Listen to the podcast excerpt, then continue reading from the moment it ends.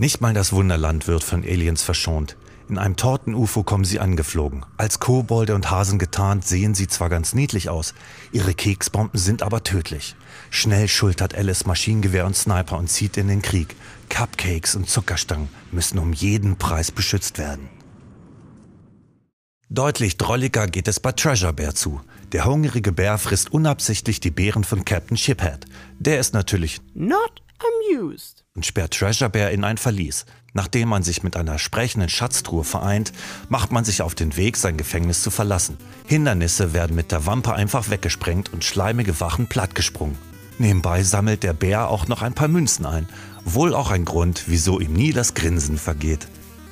Wer kennt das nicht? Da hat man seinen eigenen Mech zusammengebaut und sperrt sich aus Versehen darin ein. An sich ja kein Problem, nur blöd, wenn da der eigene Sohn eine Umarmung haben will. Diesem Problem sieht sich auch die Mutter in Where is the Button of Love gegenüber. Lieber nicht die falschen Knöpfe drücken, sonst legen Raketen und Flammenwerfer das Haus in Schutt und Asche. Zu lange sollte man nicht überlegen. Der Sprössling ist schnell enttäuscht, wenn er keine Liebe bekommt.